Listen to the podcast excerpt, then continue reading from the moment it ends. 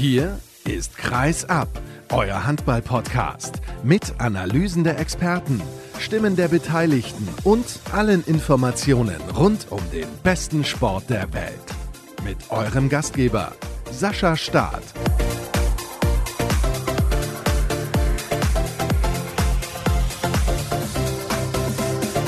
Wow. Was für Ergebnisse in der Handball-Bundesliga in den letzten Tagen. Darüber gilt es natürlich eigentlich zu sprechen in der neuen Folge von Kreisab. Schön, dass ihr eingeschaltet habt. Episode 326 steht an. Aber ihr wisst das, ich bin gerade auf Reisen. In Montenegro befinde ich mich in Podgorica in der Hauptstadt, besser gesagt. Und dort spielen die deutschen Frauen um Siege, um in die Hauptrunde einzuziehen nach Skopje. Es kann sein, wenn ihr diese Sendung hört, dass das schon längst passiert ist zum Zeitpunkt der Anmoderation. Ist es nämlich Montagmorgen 10.28 Uhr. Die Sendung erscheint wahrscheinlich erst am Dienstag. Am Montagabend könnte sein, weiß ich nicht, aber ich habe sie ja für Dienstag angekündigt. Und da gibt es eben noch diese Partie zwischen Deutschland und Montenegro. Und ich kann euch sagen, die Fans von Montenegro, die haben im ersten Spiel, als die Gastgeberinnen gegen Spanien gewonnen haben, die Halle abgerissen. Und die war nicht mal zu zwei Drittel gefüllt. Also von daher sehr, sehr erstaunlich, was die hinbekommen haben, die Fans. Das war wirklich absolut phänomenal. Und ja, das Entscheidende ist natürlich, dass ich nicht alles besprechen kann in dieser Sendung, da das auf Reisen ein klein wenig schwieriger ist. Aber die Ergebnisse, die hatten es ja wirklich in sich. Der THW Kiel hat zu Hause verloren gegen den TBV Lemgo Lippe mit 32 zu 33 und da dachte man schon, Mensch, da ist doch alles wie gemacht für die Füchse Berlin. Aber die Füchse haben beim Schlusslicht verloren. Die einzige Mannschaft ohne Niederlage bis dahin, die Füchse Berlin, verlieren bei der einzigen Mannschaft, die bis dato noch keinen Zähler geholt hat. GWD Minden 32 zu 27 der Endstand. Und es gab eine schwere Verletzung für Walter Krinz. Ich habe es leider nicht sehen können. Aktuell liegen mir auch noch keine genaueren Informationen vor. Bedeutet auch hier, wenn ihr die Sendung hört, kann es sein, dass es bereits eine Diagnose gibt. Der Bergische HC hat relativ knapp gewonnen gegen die HSG Wetzlar. Wichtige Punkte gesammelt im Kampf da unten. Ich will nicht sagen für den Klassenerhalt, denn ich schätze den BRC ein bisschen stärker ein, aber um sich da erstmal von der Konkurrenz ein wenig abzusetzen, Wetzlar hängt unten drin. Der HSV erzielt 40, nochmal, 40 Tore gegen die Rhein-Neckar-Löwen, die ihr zweites Spiel verlieren, 37 Tore selber erzielt. Da denkt man eigentlich, ja, das Spiel sollte man gewinnen. Beim HSV immer noch Yogi Bitter mit 17 Paraden. 17 Paraden, das muss man sich mal auf der Zunge zergehen lassen. So viele Paraden und trotzdem 37 Gegentore kassiert. Absoluter Wahnsinn. Und ja, worüber sprechen wir eigentlich in der heutigen Ausgabe? Also kurzer Überblick, was die Themen angeht. Ich begrüße im zweiten Teil der Sendung höchstwahrscheinlich Björn Parzen, davon gehe ich aus. Kurze Analyse rund um die deutschen Spiele bei der Frauen-Europameisterschaft und es gibt natürlich Stimmen aus der Mixzone. Und im Interview der Woche dabei ist Jens Bernstein. Er arbeitet beim Deutschen Handballbund in Dortmund und kümmert sich um Ausrüstung und Logistik und das ist insbesondere im Zusammenhang mit diesem Turnier gerade mal wieder besonders interessant. Aber heute sprechen wir wir über die zweite Trainerentlassung der laufenden Saison. Sie hat stattgefunden in Leipzig. André Haber ist dort nicht mehr der Trainer, sondern es gab einen Wechsel. Carsten Günther, der Geschäftsführer, hat gesagt, das war richtig bitter. Das war ein hartes Gespräch. Und ja, jetzt ist es eben soweit. Es gibt einen Trainerwechsel beziehungsweise einen neuen Trainer, der bereits auf der Bank sitzt und zwei Spiele als Verantwortlicher absolviert hat, die beide verloren wurden. Wie, warum, weshalb und was die Zukunft bringt, das bespreche ich jetzt mit dem Kollegen Tillmann Kortenhaus von der Leipziger Volkszeitung. Hallo Tillmann, ich grüße dich. Guten Morgen, Sascha. Ich weiß ja nicht, wie die Stimmung in Leipzig ist. Hier in Podgorica ist ja eigentlich ganz gut. Bestes Wetter hat ein bisschen geregnet die letzten beiden Tage, aber heute ist die Sonne wieder rausgekommen. Also es ist locker über 20 Grad.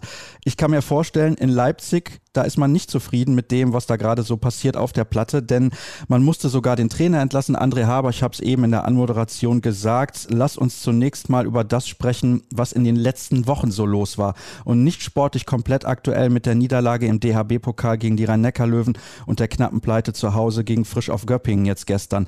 Aber André Haber, wie gesagt, ist nicht mehr der Trainer und er war, ich will nicht sagen eine Institution im Verein, aber schon sehr, sehr lange mit dabei. Und ich kann mich auch noch erinnern, eigentlich wollte er nie der Cheftrainer werden, hat die Rolle dann irgendwann übernommen, nachdem Christian Prokop zum DHB gegangen ist. Dann kam ja nochmal Michael Biegler, hat auch nicht funktioniert. Dann ist André Haber wieder Cheftrainer geworden. Das hat eigentlich sehr, sehr gut funktioniert.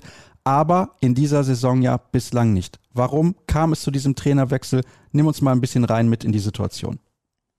Ja, Ich habe übrigens keine 20 Grad zu bieten und auch keinen Sonnenschein gerade. Also es scheint in Leipzig gerade einiges im Argen zu liegen. Und ja, du sprichst es schon an.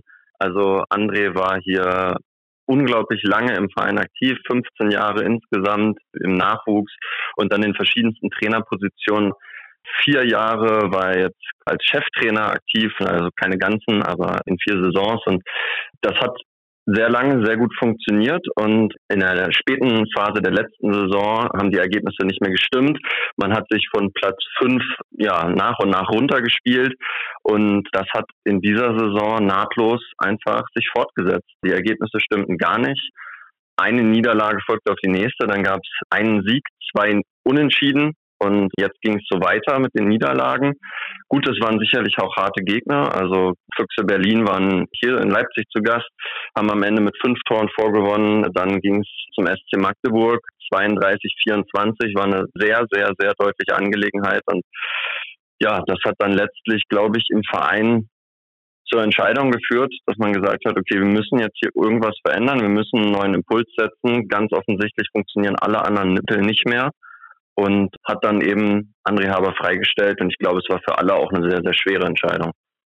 Du sagst es, das ist ja auch das, was Carsten Günther betont hat. Hast du mit ihm sprechen können in den letzten Tagen? Wie hat er sich dir gegenüber geäußert, was diese Entscheidung angeht? Ja, ich habe noch am Tag, als die Entscheidung bekannt wurde und als er ja auch André am Morgen, am Montagmorgen freigestellt hatte, mit ihm sprechen können. Und mein erster Eindruck war, dass es ihn echt auch mitgenommen hat. Also das war ein eher kurzes Gespräch, in dem wir einfach mal kurz ausgetauscht haben, wie die Lage ist, wie es jetzt letztlich dazu kommen konnte. Und er wirkte auf jeden Fall mitgenommen. Ich glaube, das war eine sehr schwierige Entscheidung für ihn, die er definitiv nicht treffen wollte, sondern ja letztlich nach dem Verlauf der Saison und nach den Sachen, die sie versucht haben, vorher umzustellen. Also sie haben ja einiges gebastelt im Vorfeld und dann war dann letztlich die Konsequenz, die sie ziehen mussten. Aber ja, nicht nur nicht nur Carsten wirkte davon echt niedergeschmettert, auch jetzt Milos Butera, der als Interimstrainer übernimmt, vorher der Co-Trainer von André Haber, auch der wirkte zuletzt niedergeschlagen von dieser Entscheidung. Hast du diese Trainerentlassung, auch wenn du jetzt eben gesagt hast, dass die Ergebnisse natürlich nicht passten, kommen sehen oder bist du eigentlich davon ausgegangen, auch aufgrund von dieser Verbindung, die André Haber mit dem Verein hat und die er natürlich auch mit den handelnden Personen dort hat, wie eben Carsten Günther, dass sie es doch mit ihm durchziehen? Ich habe lange mit Kollegen darüber gesprochen und auch mit einigen Fans und ich glaube, alle haben so ein bisschen diesen Trend gesehen, diesen Trend dahin, dass es irgendwann passieren muss, wenn es so weiterläuft. Ich war dann dennoch überrascht, dass es nach dem Magdeburg-Spiel passiert ist und vor allen Dingen so kurz vor dem Pokalspiel gegen die Rhein-Neckar-Löwen.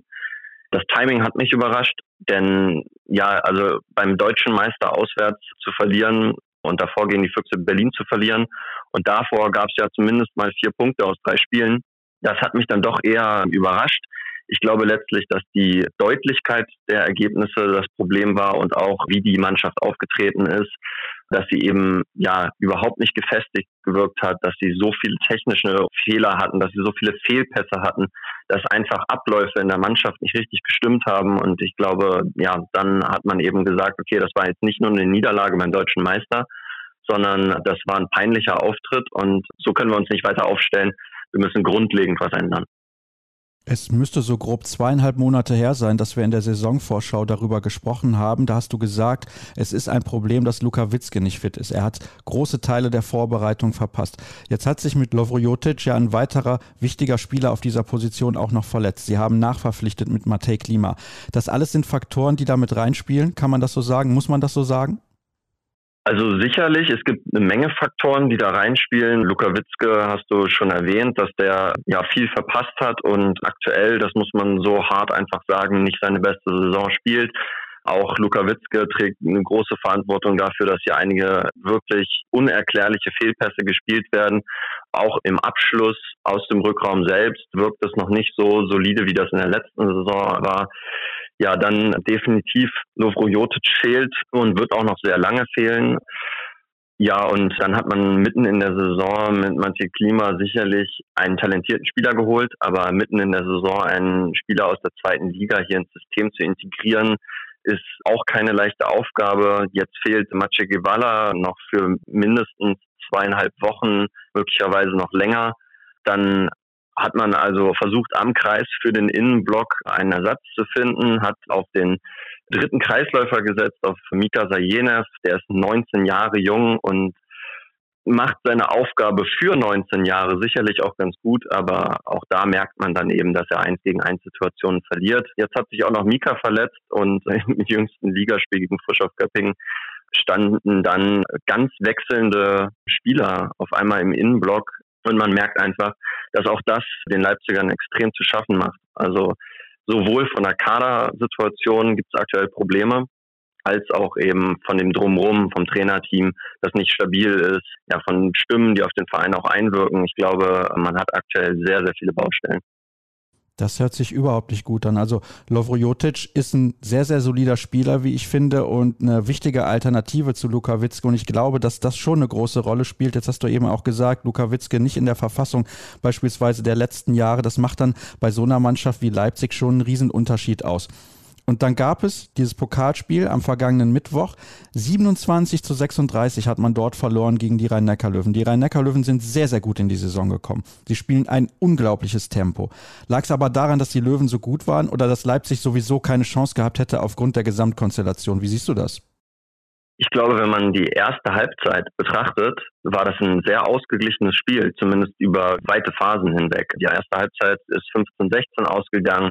Leipzig hatte die komplette Halle hinter sich. Leipzig hat relativ sicher gewirkt. Sicherlich lässt sich da in der aktuellen Verfassung im Vergleich zu anderen Spielen immer schnell sagen, dass Leipzig sicher wirkte, aber die Fehleranzahl war auf jeden Fall unter Kontrolle.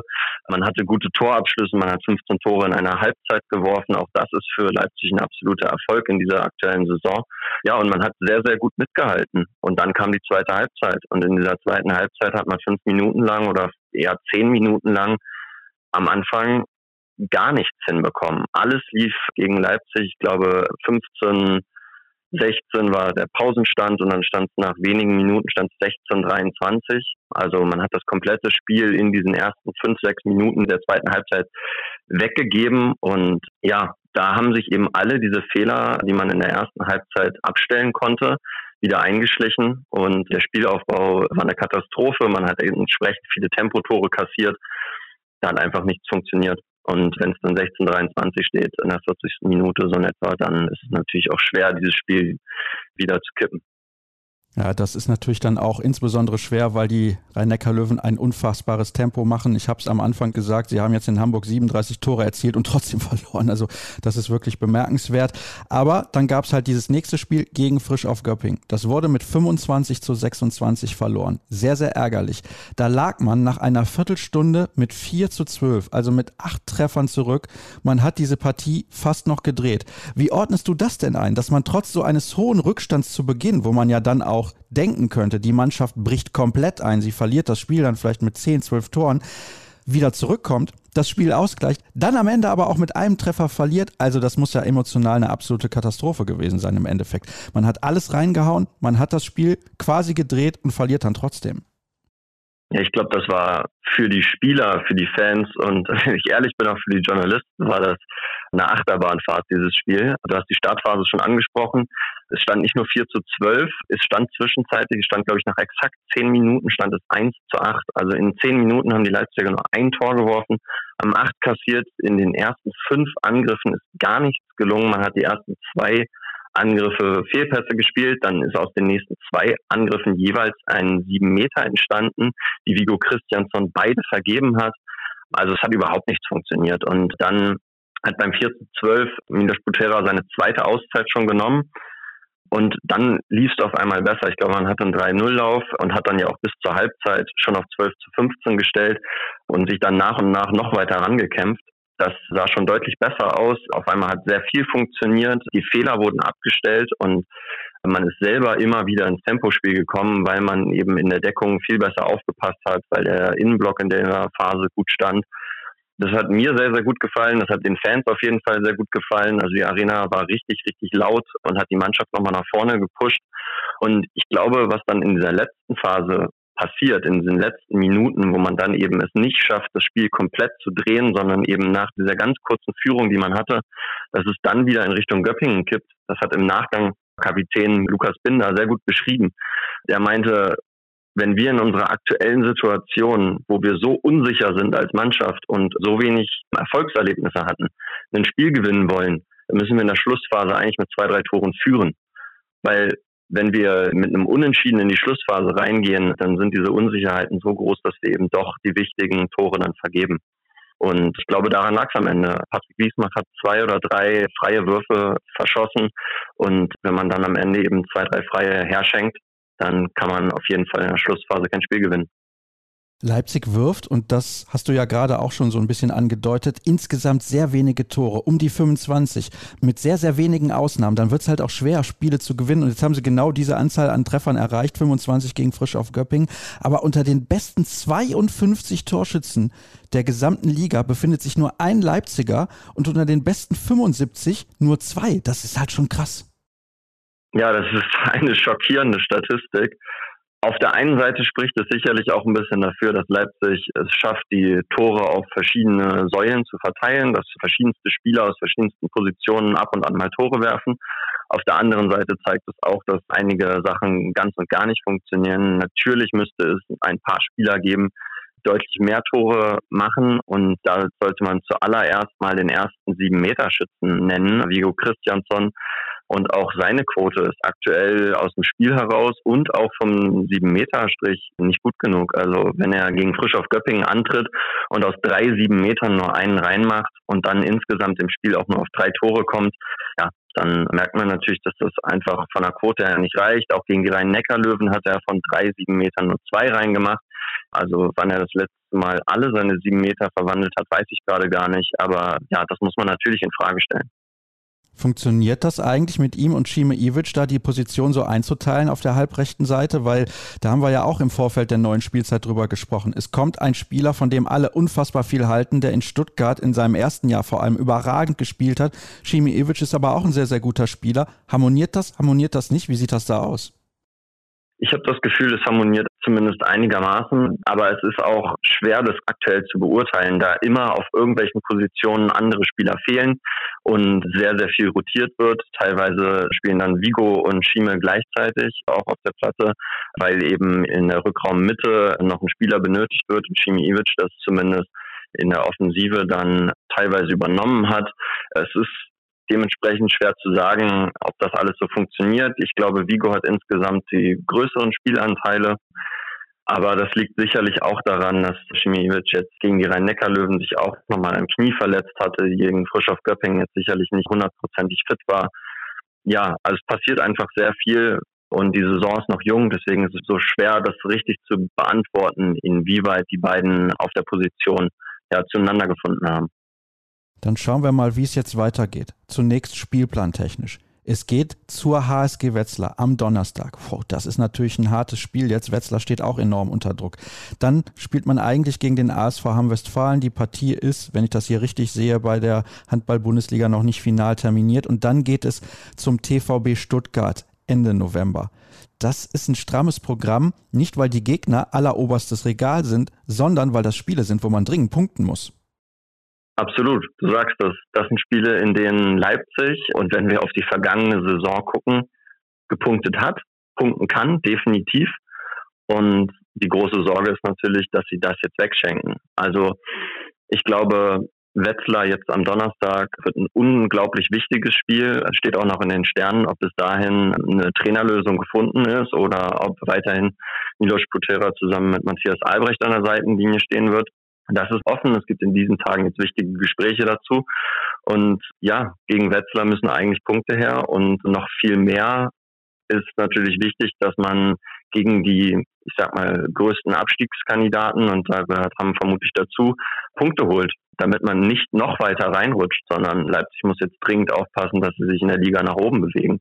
Und diese Spiele sind auf jeden Fall die entscheidenden, um genau jetzt mal die Wende zu bekommen ist ja völlig klar, dass es so nicht weitergehen kann. Und das bestätigen mir auch definitiv immer wieder die Spieler, die aber inzwischen auch zumindest sehr gefrustet wirken. Ja, das kann ich sehr gut nachvollziehen, insbesondere wenn man dann so ein Spiel wie das gegen Göpping auf die Art und Weise verliert, wie man es verloren hat. Wird es denn nicht nur in diesen drei Spielen, sondern auch darüber hinaus bis zum Saisonende und vielleicht sogar langfristig mit Milos Potera als Trainer weitergehen oder ist man in Leipzig auf der Suche nach einer dauerhaften Lösung? Ob man von einer dauerhaften Lösung sprechen kann, das weiß ich nicht so genau. Das hängt jetzt sehr damit zusammen, wen sie finden können. Auf jeden Fall ist man auf der Suche nach jemandem, der es bis zum Jahresende macht. Wenn man mit der Lösung sehr glücklich ist, auch noch länger. Mit Milos Butera und Matthias Albrecht hat man, glaube ich, ein Duo gefunden, das sicherlich viel Expertise mitbringt, das sicherlich für den Verein brennt, aber vermutlich nicht langfristig für diese Posten geeignet ist. Milos Putera hat selbst gesagt, er sieht sich als Co-Trainer und vor allem als Torwarttrainer. Da liegt seine Stärke, da liegt seine größte Expertise. Und das war eine Position im Verein, mit der er sehr, sehr glücklich war. Und er hat klar betont, dass er für diesen Verein brennt und natürlich in der größten Not auch diese Cheftrainerposition übernimmt und helfen will und kämpfen will. Aber ja, dass er langfristig, zumindest höre ich das daraus, sich nicht in dieser Chefposition sieht, sondern eben zurück auf seine alte Position möchte, in der er vermutlich auch einfach mehr Kompetenz mitbringt. Und ich glaube, das sollte der Verein auch respektieren und ihm einen Cheftrainer zur Seite geben, der im Umgang mit den Spielern sicherer ist, der vielleicht noch mehr Erfahrung hat. Und ich glaube, es muss auch jemand sein, der eine gewisse Härte mitbringt denn zumindest im Rückzugsverhalten habe ich das Gefühl, dass da eine harte Hand helfen könnte, um, um den Jungs ein bisschen Beine zu machen. Oh, das ist sehr, sehr interessant. Also Leipzig nicht schnell genug auf den Beinen? Naja, also das ist sicherlich abhängig davon, auf welche Spieler man guckt. Die Außenpositionen sind bekannt dafür, sprinten zu können und das können sie definitiv. Also Tempo-Handball wird hier weiterhin gespielt. Aber das Rückzugsverhalten ist zumindest eine Baustelle, die André Haber hier immer wieder kritisiert hat, die jetzt auch Minos Butera kritisiert hat. Es sind viel zu viele Tore, die Leipzig kassiert, nicht nur, weil ihnen der Ball im, im Angriff durch Fehlpässe verloren geht, sondern auch durch schnelle Mitten, die einfach direkte Kontertore bedeuten, weil Leipzig nicht gut genug zurückgelaufen ist. Und das muss natürlich abgestellt werden, weil wenn man das Sprintduell zurückgewinnt, dann ist man zurück auf seiner Position und dann kassiert man auch nicht diese blöden Tore durch die schnelle Mitte, auch wenn jetzt natürlich die jüngste Regeländerung zum Saisonstart das vereinfacht hat, aber trotzdem so viele Tore wie Leipzig aktuell dadurch kassiert, darf einfach nicht sein. Und ja, das könnte auch daran liegen, dass man ein bisschen zu langsam ist. Also, wir werden darauf achten, ob sich das verbessert beim SCDHFK Leipzig und natürlich auch die Gesamtsituation. Die nächsten Spiele, wie erwähnt, haben es absolut in sich. Spannende Lage dort. Also, André Haber wollte man ungern entlassen, man musste es aber tun, weil die Entwicklung einfach nicht gepasst hat. Tillmann, herzlichen Dank für eine klare und deutliche Analyse. Ich bin übrigens, was die Zahlen angeht, sehr gespannt, ob der Kollege Julian Rücks von Handball Lüttix mal einen genaueren Blick auf die Leipziger werfen wird. Ich glaube, das könnte unfassbar interessant sein. Aber interessant ist sicherlich auch und ganz bestimmt sogar, was die deutschen Frauen in Montenegro aktuell so getrieben haben. Und darüber sprechen wir nach der ersten Pause.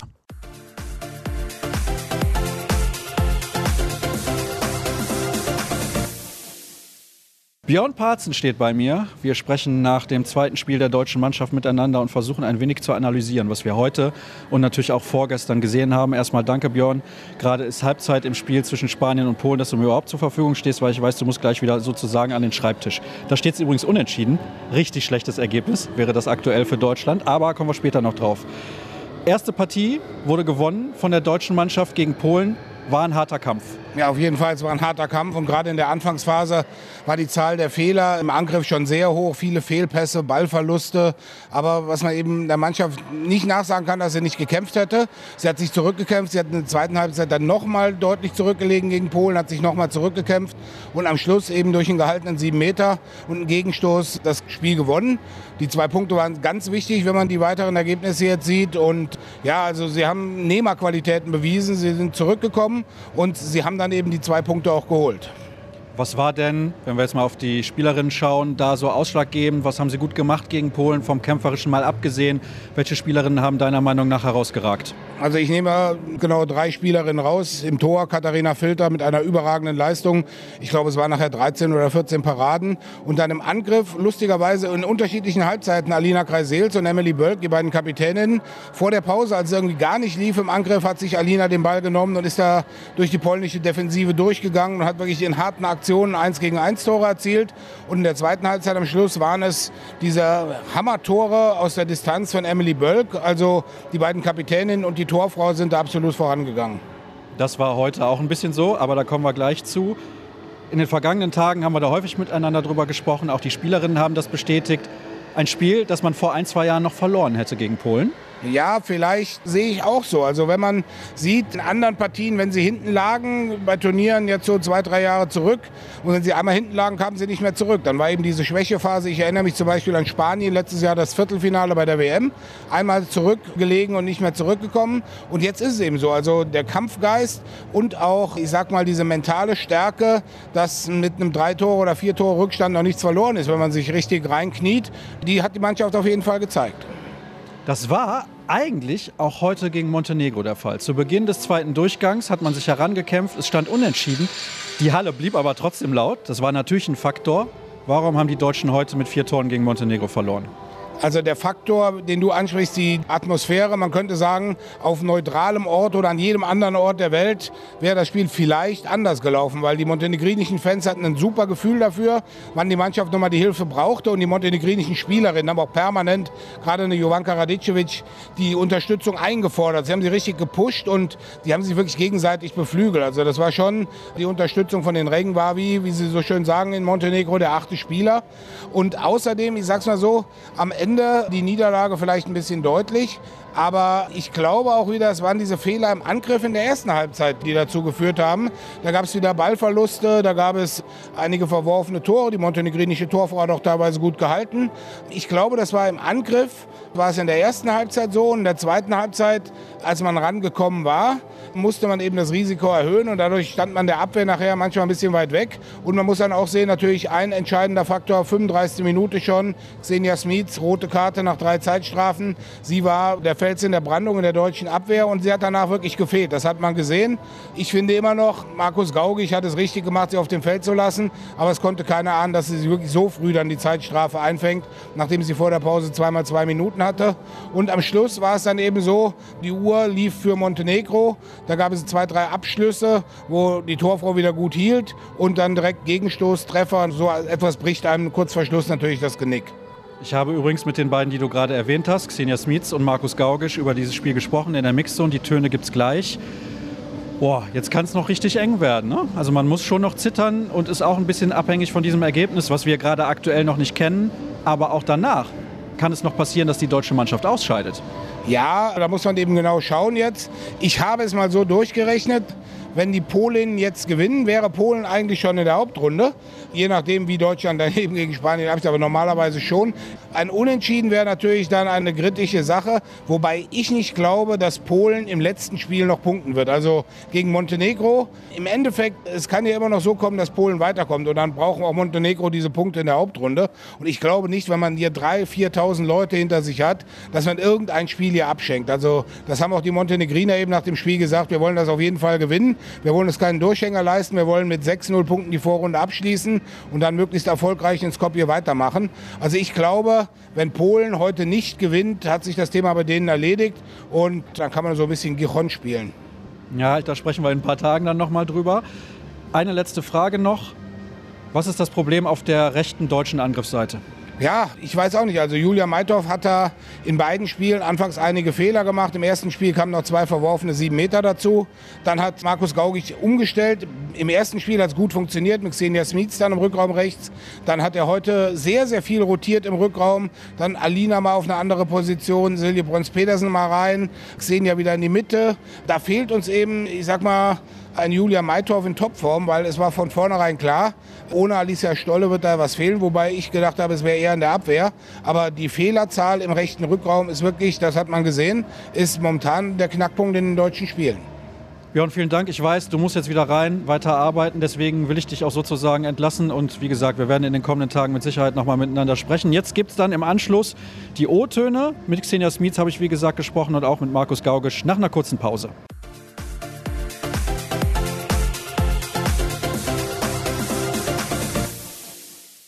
Xenia Smits, heute gab es eine leider klare Niederlage gegen Montenegro. Du hast nur 35 Minuten auf der Platte stehen können, hast natürlich dann viel von der Seite gesehen, beziehungsweise von der Tribüne. Welche Erklärung hast du für dieses Resultat? Ja, ich glaube, hier in Montenegro ist es auf jeden Fall nicht einfach zu spielen. Ich habe tatsächlich, glaube ich, nicht unbedingt, ich muss mir noch mal angucken, aber nicht um, glaube ich, nicht verdient 35 Minuten nur spielen dürfen. Das waren für mich keine rote Karte gerechtfertigte zwei Minuten. Wenn man dann die anderen 25 Minuten betrachtet hat, wo ich sehe, dass die Mädels doch auch ins Gesicht geschlagen bekommen und da nichts passiert, es ist schwer. Das ja, ist nicht der Grund fürs Ergebnis, um Gottes Willen, aber ich glaube, wir haben vieles richtig gemacht. Wir haben hart gekämpft. Das Ergebnis ist vielleicht nicht so, wie das Spiel wirklich war. Es hätte auch ein bisschen knapper sein können, finde ich. Am Ende müssen wir dann was versuchen und natürlich, wenn wir das Spiel noch gewinnen wollen, schnelle Abschlüsse suchen. Ansonsten haben wir uns in der Abwehr ja, teilweise mit den gleichen Sachen überlaufen lassen und schlagen lassen. Aber wir haben auch echt viele gute Sachen gesehen. Es ist nicht einfach hier zu spielen. Das Publikum war tatsächlich 60 Minuten gegen uns. Aber ja, die Mädels waren ganz, ganz tapfer und ich fand es, ja, es ist natürlich hart jetzt das Ergebnis, aber wir können auch viele gute Sachen mitnehmen. Was hast du denn gesehen, was besser war als gegen Polen? Weil ich hatte schon den Eindruck, stimme dir übrigens zu, dass das keine dreimal zwei Minuten waren für dich, auch bei zwei anderen Zeitstrafen. Also alle drei im Endeffekt. Ja, du stimmst anscheinend auch zu. Also man muss das immer nach dem Spiel nochmal angucken. Im Spiel will man ja nie die zwei Minuten akzeptieren, aber ich werde es mir angucken gefühlt war es jetzt nicht so dramatisch. Eine vielleicht, aber die anderen zwei, ich gucke es mir an und dann wissen wir weiter. Jetzt im Endeffekt kann ich es nicht ändern. Wir haben kämpferisch auf jeden Fall viel gezeigt. Wir waren im Tempo-Angriff deutlich aktiver, fand ich, als was wir gegen Polen gezeigt haben. Ja, wir waren, eigentlich waren wir gut, aber es hat halt nicht gereicht. Was muss denn jetzt gegen Spanien passieren? Klar, man hat vielleicht den Vorteil, dass man vorher das Ergebnis von Polen gegen Montenegro kennt, aber eigentlich darf man daran ja gar nicht denken, auch wenn man es vorher kennen wird. Also wir wollen da zwei Punkte holen, egal wie das Spiel vorher ausgeht. Dass es schwer wird, wissen wir auch. Spanien ist auf jeden Fall eine extrem dynamische Mannschaft. Die müssen auch, also die, die werden da auch Vollgas geben und da müssen wir wieder dagegen halten und das wird auch ja, ein hartes und ein heißes Spiel.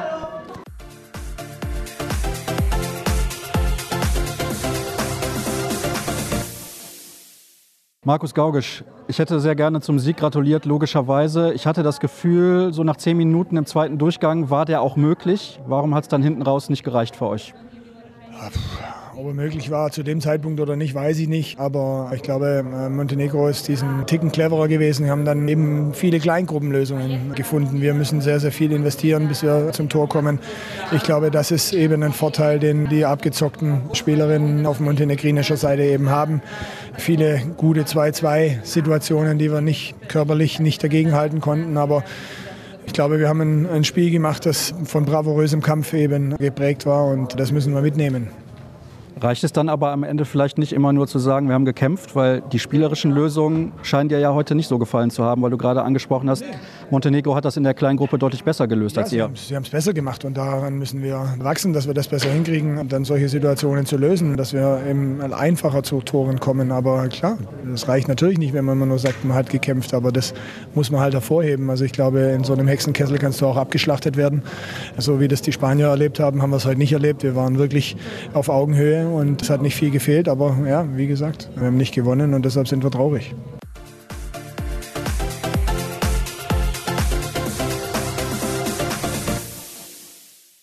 Abschließend gibt es natürlich auch in dieser Folge das Interview der Woche und es passt ein bisschen zur Europameisterschaft der Frauen. Aber zunächst mal der Hinweis auf patreon.com slash kreisab. Da könnt ihr den Podcast gerne unterstützen. Wie immer mit einer kleinen monatlichen Spende. Den Betrag könnt ihr euch selber aussuchen und über jede Unterstützung freue ich mich sehr. Und das habe ich jetzt zuletzt auch schon mal gemacht, dass ich direkt auch die Social Media Kanäle genannt habe.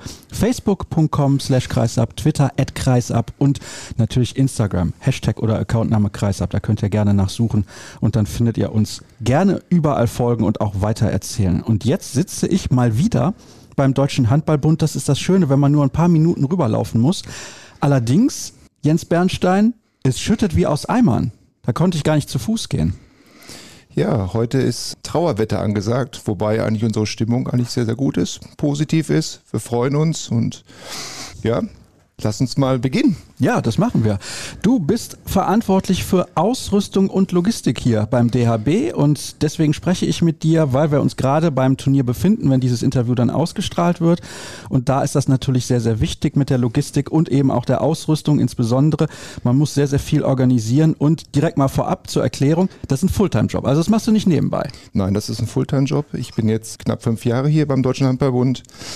Und wir haben ganz normale Fünf-Tage-Woche, 160 Stunden im Monat, vielleicht auch mehr durch die EM. Und von da abgesehen ist das schon ein harter Job. Ich kann es mir vorstellen, es wird halt rund um die Turniere besonders stressig. Eigentlich hattest du mir gesagt, wir nehmen an einem Freitagnachmittag auf. Du würdest mich irgendwann anrufen, wenn du mit dem Packen der ganzen Sachen fertig bist, weil die Mannschaft jetzt in ein paar Tagen sich auf den Weg macht ins Trainingslager zunächst mal nach Großwaldstadt. Also wir nehmen Mitte Oktober, Ende Oktober auf ungefähr. Und ja, da hast du gesagt, du wirst mich dann irgendwann anrufen im Laufe des Nachmittags und dann auf einmal um 11 Uhr geht mein Telefon. Warst du so schnell? Ja, ich habe die ganze Woche gute Vorbereitungen getroffen. Es ist ja nicht so, dass wir es jetzt heute erst packen, sondern ich beginne schon vier Wochen vorab mit der Planung, mit der Ausrüstung und auch die Logistik, die dahinter steckt. Und ja, soweit war alles super vorbereitet und ich konnte heute das Auto, heute recht früh um 8 Uhr schon anfangen zu packen und war um 11 Uhr schon durch damit, ja. Vier Wochen. Warum in Anführungsstrichen so lange eine Vorplanung? Ja, ist ja nicht so, dass wir alle Sachen hier auch im Keller haben bei uns. Wir müssen halt mit Puma Kontakt aufnehmen. Dort wird halt dann die Bestellung ausgelöst der Spielerin, die ich bis dahin noch gar nicht weiß. Also ich habe einen, einen, groben Schlüssel, den ich zu jeder EM, WM vorbestelle und das lasse ich mir dann hier bei uns in die Geschäftsstelle in den Keller schicken und dann fange ich an, halt die Sachen zu bedrucken, zu packen und stelle sie dann zusammen. Und dadurch, dass wir zu jeder EM oder WM der Frauen immer eine komplette Ausrüstung anbieten, auch mit der Freizeitmode, ja, ist es halt von der Dauer her ist es angebracht. Das muss sein. Wer entscheidet denn, was da überhaupt bestellt wird? Bist du das am Ende? Also, wenn du jetzt sagst, du bestellst was in Neongrün, müssen die Mädels das dann tragen? Es ist so, dass wir uns im Januar eigentlich immer, wenn gerade die Männer ihre WM oder EM spielen, mit Puma uns treffen in Herzogenaurach. Dort wird die neue Kollektion vorgestellt, was dann halt unser Ausrüster wünscht, was sie gerne an dem Spieler oder Spielerin sehen. Und dann schauen wir mal nach und nehmen dann zwei Spielerinnen mit ins Boot die das dann halt in ihrem Team dann besprechen und dann werden wir dann auch dann die Order dort auslösen und sagen, ja gut, ist eine super Farbe. Natürlich wollen wir uns immer an unsere Farben eigentlich halten, aber es ist ja immer nur schwarz oder grau. Wir wollen mal ein bisschen Farbe auch ins Spiel bringen. Bist du denn sicher, dass diese beiden Spielerinnen wirklich mit dem Rest der Mannschaft sprechen oder einfach nur ihren Modegeschmack durchsetzen? nee, ich denke schon, dass das abgesprochen wird in der ganzen Mannschaft, weil das wäre ja dann Quatsch. Nee, das sind halt Spielführerinnen, die beiden zum Glück auch Puma-Athleten, die dann dort halt auch mit Puma in Austausch stehen und wir werden dann natürlich im Großen dann halt Entscheidungen treffen, ja klar. Tatsächlich die beiden sogar jeweils Puma-Athleten, aber wird nicht gesponsert von Puma, dieses Interview. Wollte ich nur mal hinterher schieben. Können sich aber gerne bei mir melden, ist gar kein Problem. Aber jetzt kommen wir mal ein bisschen noch konkreter ins Detail rein, weil du hast eben gesagt, du bestellst viele Sachen, du bedruckst das teilweise auch hier. Warum brauchst du dafür so viel Zeit, beziehungsweise warum ist diese Planung für dich so wichtig? Was könnte zum Beispiel schiefgehen? Ja, schiefgehen könnte im Prinzip eigentlich von unserer Order gar nichts, weil wir ja schon im Januar bestellen und ich dann schon im Juni, Juli das Okay bekomme, die Ware ist vor Ort. Es ist halt so, dass ich noch nicht weiß, welche Spielerinnen geladen werden. Man hat natürlich im Gefühl, welche beim letzten Lehrgang dabei waren. Aber eigentlich haben wir zwei Wochen vor dem oder zehn Tage vor dem Event kriege ich eigentlich eine Einladung, die dann rausgeht der Spielerin. Und dann weiß ich auch selbst persönlich erst, wer dabei ist. Also vorher habe ich noch gar keine Information. Und deshalb müssen wir dann in den zehn Tagen die ganzen Trikotsätze beflocken. Und das muss dann alles ja natürlich auch noch verschickt werden. Jetzt findet dieses Turnier auf dem Balkan statt, auch an unterschiedlichen Spielorten. Macht es das schwerer? Im Vorhinein jetzt nicht, weil wir eigentlich immer noch eine Trainingswoche hier in Deutschland haben. Dann werden wir das ganze Equipment mitnehmen nach Großwaldstadt jetzt zum Beispiel. Und dann nehmen die Spielerin, der Staff nimmt dann den Rest komplett mit, dann halt zu dem Ort, wo wir dann spielen. Und das ist für mich keine große Herausforderung. Die Herausforderung kommt erst dann, wenn im Turnier was passieren sollte. Corona, Verletzung der Spieler, Nachnominierung. Dann wird es für uns etwas schwieriger, aber bis jetzt toi toi toi, hat alles bestens funktioniert. Als wir über dieses Interview gesprochen haben, hast du mir ein Beispiel erzählt von der Europameisterschaft der Männer jetzt in diesem Jahr, die in Bratislava und in Budapest stattgefunden hat, beziehungsweise an anderen Spielorten auch noch, aber in der Slowakei und in Ungarn, so ist es richtig. Und da gab es viele Nachnominierungen. Was ist daran das Problem? Naja, das Problem ist ja, der Spieler wird kontaktiert, der nachgeladen wird. In dem Zuge werde ich auch kontaktiert, egal wo ich bin. Ich muss in die Geschäftsstelle, ich muss das Trikot fertig beflocken und das Trikot muss ja dann von A nach B zum Flughafen halt, wo der Spieler halt abfliegt. Und das ist immer eine große Herausforderung. Schaffen wir es rechtzeitig am Flughafen zu sein oder nimmt es jemand aus der Geschäftsstelle, ich sag mal jetzt Mitarbeiter, Kollege, der jetzt dann auch noch nachfliegt mit und damit das auch pünktlich dann am, am Ort eintrifft. Ne? Und mit unseren ganzen Logistikpartnern sind wir sehr, sehr eng im Austausch. Es funktioniert auch toi, toi, toi zu 100 Prozent, aber ganz sicher sein, es kann immer was passieren. Und da bin ich halt sehr, sehr vorsichtig und gibt es lieber einen Mitarbeiter mit, der es in seinem Köfferchen mitnimmt und dann vor Ort direkt dem Teammanager, dann bei den Männern, den Oliver Orgisch, dann übergibt. Jetzt gab es ja auch eine Weltmeisterschaft bei den Männern, die in Ägypten stattgefunden hat oder die Weltmeisterschaft 2019 der Frauen in Japan. Da kann man nicht mal eben was nachschicken. Wie löst ihr denn sowas dann? Im Vorhinein gebe ich schon beflockte Sponsorentrikots fertig mit, bis auf die Nummern und den Namen halt von dem Spieler oder Spielerin, die nachrücken. Dann machen wir es so, die Nummern packe ich einzeln mit ein. Und die Datei bekommt der Teammanager, die Schriftdatei, damit vor Ort gibt es immer einer, der es bedrucken kann. Der kann auch die Datei, ist eine PDF-Datei, der kann dann halt diesen Nachnamen aus, wir nennen das Ausplottern über ein Plottergerät. Das ist ein Tischplotter, das kann man immer mitnehmen. Wir nehmen es nicht mit, aber vor Ort gibt es immer einen. Und der kann dann halt die Folie, den Namen schneiden und dann auch vor Ort drauf pressen, weil EMWM haben immer ein Ärmellogo, ein separates, ein Eventlogo.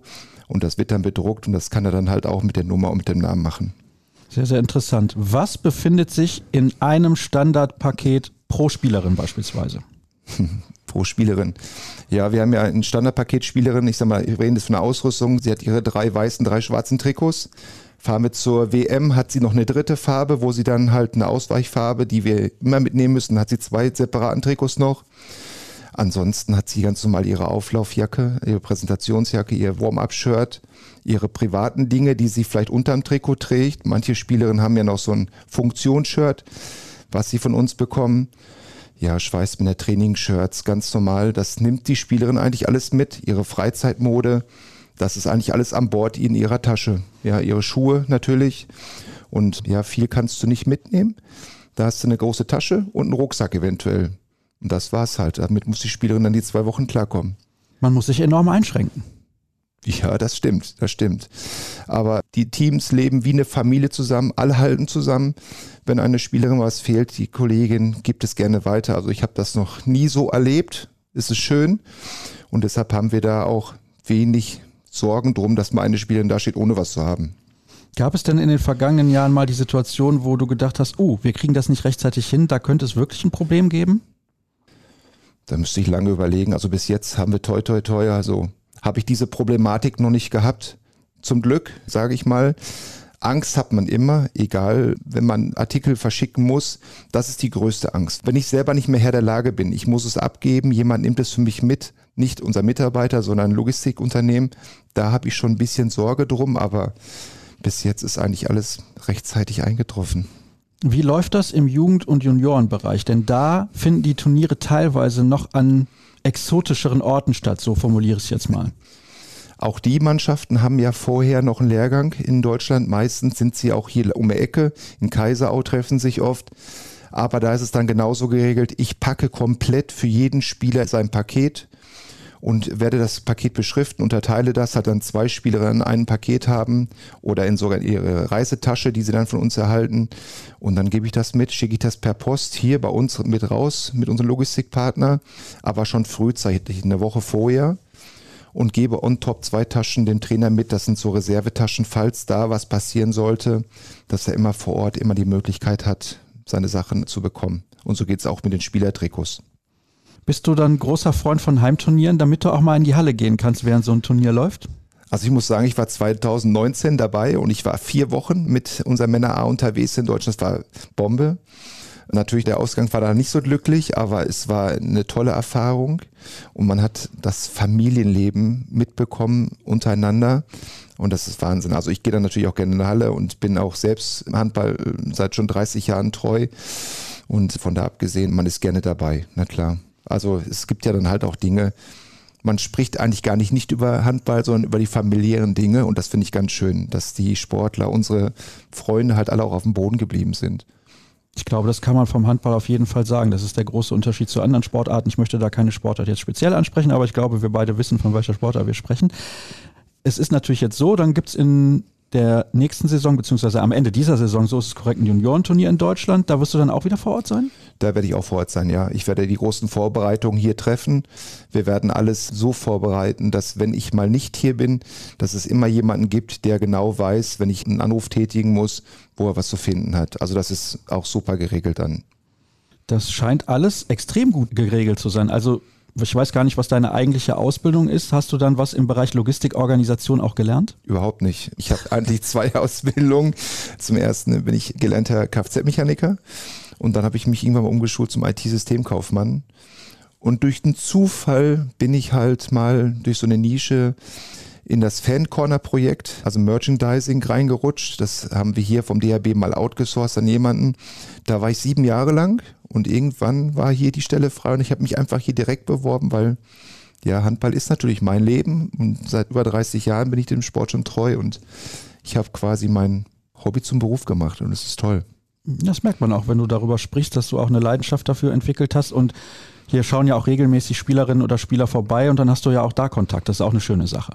Ja, wir sind per Du alle, ne? Also es ist super. Jeder freut sich, wenn man über einen Gang läuft hier und die Spielerin oder ein Spieler kommt. Ja, es ist wie ein guter, bester Freund, der dann kommt. Wir sind uns nicht fern, sondern sehr, sehr nah und von da abgesehen ist es echt herrlich. Ich möchte noch mal ein bisschen konkreter, also wir haben das eben schon gemacht, auf diese Bestellung auch eingehen. Wie lange sitzt du an so einer Bestellung? Wie viel Zeit brauchst du dafür? Wie viele Nachfragen stellst du auch? Du hast ja jetzt eben auch gesagt, dass du mit den beiden Kapitänen beispielsweise bei der Frauennationalmannschaft dann sprichst. Wie viel zeitlicher Aufwand ist das eigentlich? Ja, es nimmt schon sehr, sehr viel Zeit ein, was man nicht von außen sieht. Ja, man hat nicht so einen, so einen typischen Katalog, wo man dann blättert und sagt, das nehme ich jetzt, sondern man, man hat so ein Gefühl entwickelt nach der langen Zeit, dass man sagt, ja, ich schaue mal hier in die andere Farbgebung zum Beispiel rein, könnte es zu uns passen. Und da nehme ich mir auch viel Zeit und nehme ich mir auch viel ja, viel Meinung mit. Ne? Also es ist jetzt so, bei den Frauen sind zwei, drei Spielerinnen, bei den Männern sind sogar drei, vier, die dich einfach mal nur eine Meinung wissen möchte, dann schreibe ich sie an, dann telefonieren wir mal kurz, dann schlage ich denen das vor, wo ich hin möchte und höre mir dann natürlich deren Meinung an. Das ist sehr, sehr wichtig für mich, weil jeder Spieler soll sich ja auch wohlfühlen. Ne? Also es gibt ja nicht, dass ich jetzt eine neongrüne Hose habe, wo ich weiß, über die Hälfte zieht die nicht an. Und von da abgesehen brauche ich schon so, ich lasse mir auch Zeit, ich lasse mich auch nicht unter Druck setzen. So, ich nehme, glaube ich, sechs bis acht Wochen wirklich wo ich dann Artikel für Artikel durchgehe, dass das auch passend ist, abstimmend ist, ja. Und dann gebe ich das hier der Marketingabteilung im Haus weiter, unseren Hauptsponsor in dem Augenblick, gebe ich dann auch weiter und ja, dann setzen wir uns nochmal zusammen und dann finden wir eine gute Lösung. Und bis jetzt bin ich sehr zufrieden. Wo kann das denn noch hingehen? Gibt es da auch eine Entwicklung sozusagen in dem Bereich oder musst du einfach immer nur sehr aufmerksam sein? Ja, es gibt eine Entwicklung jetzt. Wir sind jetzt dabei, dass wir von klein bis groß, wir sind ja jetzt nicht nur die Handballmänner und Frauen, sondern wir haben auch die ganzen Jugendteams, so wie die Beachhandballabteilung ist ja auch im Haus, die auch ich noch betreue nebenher mit der Ausrüstung und auch unsere ganzen Schiedsrichter. Wir wünschen halt, dass unsere Indoor-Mannschaften und auch der Beachhandballbereich von der Freizeitmode, dass wir alle identisch jetzt sind. Ja, dass wir einen Artikel haben, in lang, kurz, ne, T-Shirt, Pullover, ein Hoodie, dass wir einheitliches Bild haben, dass wir nicht mehr, die haben diese Sachen, die haben diese Sachen, sondern alle gleichbleibend sind. Und da sind wir jetzt bei. Und das ist die Entwicklungsstufe, die nächste, die wir jetzt getroffen haben. Und da sind wir auf einem sehr, sehr guten Weg. Das ist aber dann ein sehr undankbarer Job, weil du unfassbar viele Meinungen einholen musst. Und wenn ich jetzt mal überlege, es gibt zwei Frauenteams im Jugend- und Juniorenbereich, zwei bei den Männern, zwei bei Beach und da auch noch Jugendteams und dann die A-Mannschaften. Also ich würde jetzt mal schätzen, 250 Leute Minimum, die du glücklich machen musst, ist ja eigentlich unmöglich. Das ist richtig. Wir haben in der Vergangenheit immer so gemacht, es sollte immer noch ein Aufstieg sein von der Jugend in den Seniorenbereich, dass wir dann sagen, es gibt noch on top was drauf. Finde ich auch gut, auch richtig, aber man kann es halt in anderen Dingen machen und ich finde, wenn ich was aus der Jugend mitnehmen kann, was ich jetzt schon zum Anziehen zum Beispiel habe, brauche ich es in dem Männerbereich oder im Frauenbereich nicht mehr austeilen, weil ich schon habe. Das heißt, auf einer Seite sind wir auch daran interessiert, das drumherum größer zu machen, aber halt auch dann, also ich will nicht sagen sparen, aber doch schon auf der Seite Geld für was anderes auszugeben, als dann jedes Jahr immer, der kriegt das Shirt, den Pullover zum Beispiel. So haben wir eine durchgängige Linie und dann können wir uns auf andere Dinge konzentrieren. Und das finde ich sehr, sehr gut. Und da macht unser, ja, unser Partner mit. Ja, sitzen wir in einem Boot und sprechen auch regelmäßig und es ist super. Du hast jetzt eben auch gesagt, Hauptsponsor, aber mhm. du musst trotzdem innerhalb eines gewissen Budgets arbeiten? Ich habe ein Budget natürlich fürs Ganze, was wir dann halt in dem Geschäftsjahr aufteilen in den Jugendteams, in Männer-Frauen-Teams, Beacher- und Ball-Schiedsrichter-Team. Ja, genau. Ist das ausreichend oder sagst du manchmal, ich hätte gerne noch, sag ich mal, 10% oder 15% mehr, damit ich ein bisschen mehr Spielraum habe? Andere würden sagen, ja, vielleicht bräuchten wir mehr. Ich würde sagen, ich komme damit gut klar, ich kann damit gut arbeiten. Und natürlich wirst du ja auch dran gemessen quasi. Wie kommst du damit klar? Wie arbeitest du damit? Ja, kann man sich auf dich verlassen? Kann man dir die Freiheiten geben? Und bis jetzt haben wir immer noch eine Möglichkeit, noch zu reagieren, falls mal irgendwas passiert, kann aber sein, dass wir nochmal dort was anderes nachordern können, was wichtig ist, wo man sich vielleicht im Vorhinein noch nicht so klar gewesen ist, dass das so der Hauptaugenmerk drauf kommt, ne? das ist der Punkt. Und deshalb, ich komme mit sehr gut klar, oder ich denke mal, wir kommen damit gut klar. Apropos, es könnte was passieren. Was passiert denn, wenn du drei Wochen vor der Europameisterschaft krank wirst und hast keine Möglichkeit, irgendwie dich groß noch um Dinge zu kümmern? Hast du ein Team drumherum, wo du vorher irgendwie schon auch eine Liste abgeben kannst, damit die wissen, was sie tun müssen, wenn du nicht zur Verfügung stehen würdest. Also ich möchte es nicht an die Wand malen, um Gottes Willen, aber ich glaube, du weißt, worauf ich hinaus möchte. Ich habe ein Team, ein gutes Team. Wir sind zwar ein kleines Team, aber zwei, drei wissen immer, wenn ich dann nicht da sein sollte, was sie zu tun haben und wo sie auch zu suchen hätten. Also sie könnten mich trotzdem immer anrufen und ich könnte denen genau sagen, quasi, wie es in meinem Keller aussieht und wo sie hin müssten und an wen sie sich wenden müssten. Ja, das habe ich schon. Wir haben ein gutes Team.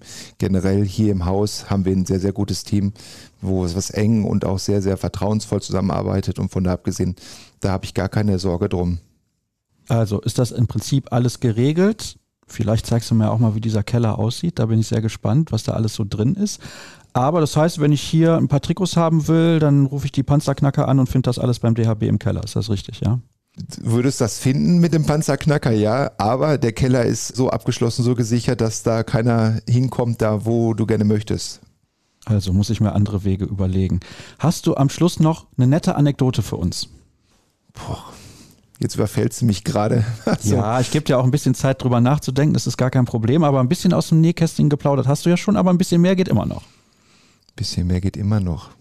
Ja, Anekdoten, lustige Anekdoten erlebst du halt so zum Beispiel eine Vorbereitung auf Olympia mit den Männern, als wir in Herzogenaurach waren letztes Jahr und du dann halt mit den Jungs halt mehr, ja, ich sag mal so Tischtennis spielst. Ja, da erlebst du Anekdoten da siehst du sie mal so, auch mal Kind sein. Das, das ist schön. Also das ist so, ich möchte jetzt auch nicht so viel preisgeben, aber es ist echt, wie gesagt, es ist wie ein freundschaftliches Verhältnis untereinander und das hat auch viel mit Vertrauen zu tun und also von ja, da abgesehen. Man merkt schon, also du möchtest nicht zu viel verraten, damit dieses Vertrauen eben auch nicht verloren geht. Das kann ich sehr, sehr gut nachvollziehen.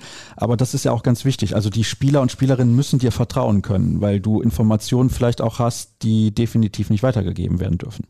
Ja, viele Informationen bekomme ich nicht. Ich würde so sagen, wenn ich vor Ort bin, ich bin dann halt vielleicht auch jemand mal Neutrales, mit dem man mal über, wie schon gesagt, private Dinge sprechen kann und auch vielleicht mal sagen, heute geht's mir vielleicht mal nicht gut, was man vielleicht nicht so nach außen bringen möchte.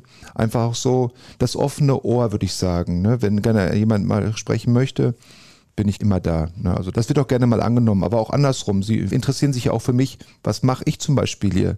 viele Menschen, viele Leute draußen wissen ja gar nicht, wie du schon sagst, was passiert eigentlich im Hintergrund. Und deshalb finde ich das sehr, sehr stark und gut, dass du da bist, dass wir mal drüber sprechen. Ja, das freut mich auch sehr. Und jetzt muss ich natürlich noch wissen, wann machst du eigentlich bitte Urlaub? Weil im Sommer sind die Jugendturniere und Juniorenturniere. Im Winter geht es ja auch nicht, weil da sind auch zwei Turniere hintereinander. Eigentlich, also dieses Jahr ist das Frauenturnier ein bisschen vorgezogen, aber normalerweise auch direkt hintereinander. Wann fährst du denn in Urlaub? Da hast du recht. Ich kann auch im Sommer Urlaub fahren, nur nicht in der Ferienzeit, weil da ja unsere Wettkämpfe sind, eure EMs und WMs der Jugend. Ich versuche da fortzufahren. Da ich noch einen kleinen Sohn zu Hause habe, passt das noch perfekt, der nur nicht in die Schule geht. Von da ab kann ich dann halt auch das bisschen so rangieren. Aber wie gesagt, es gibt immer noch jemanden, der hier ist, der dann den Job übernehmen kann. Aber im Vorhinein mache ich dann halt, ich versuche immer zwei, drei Wochen im Voraus zu planen weil wie jetzt Corona-Krankheit kann immer was passieren, wie du schon gesagt hast. Und von da ab ist das alles super geregelt und sehr, sehr entspannt. Aber wenn es sich beruhigt, ich werde gleich nach unserem Interview in Urlaub gehen. ja, das ist sehr schön. Allerdings das Wetter sehr unpassend, weil du hast mir gesagt, du wirst gar nicht in Urlaub fahren, du wirst nur in Urlaub gehen. Also du bist hier vor Ort, das ist ja dann noch ein bisschen was anderes. Dann eine letzte Frage. Glaubst du, die Entwicklung wird in diesem Bereich irgendwie dahin gehen, dass du bei jedem Turnier mal vor Ort sein wirst in Zukunft? Kannst du dir das vorstellen? Ich kann mir das vorstellen. Ich fühle mich aber, wenn ich ehrlich bin, lieber hier wohl, weil wenn der Fall eintritt, es muss schnell gehandelt werden, bin ich hier und ich kann sofort handeln. Ich habe es ja auch kennengelernt während der 2019 Männer-WM bei uns, dass ich dabei sein darf. Es war auch eine super schöne Erfahrung und auch Zeit und ich würde auch das immer wieder machen. Nur bin ich gerne auch hier und kann dann auch von hier aus da steuern. Und wenn wir hier im einen Land haben, kann ich auch mich ins Auto setzen und dann auch zum Spieltag fahren. Dann kann ich persönlich das Trikot vorbeibringen, wenn es benötigt werden sollte.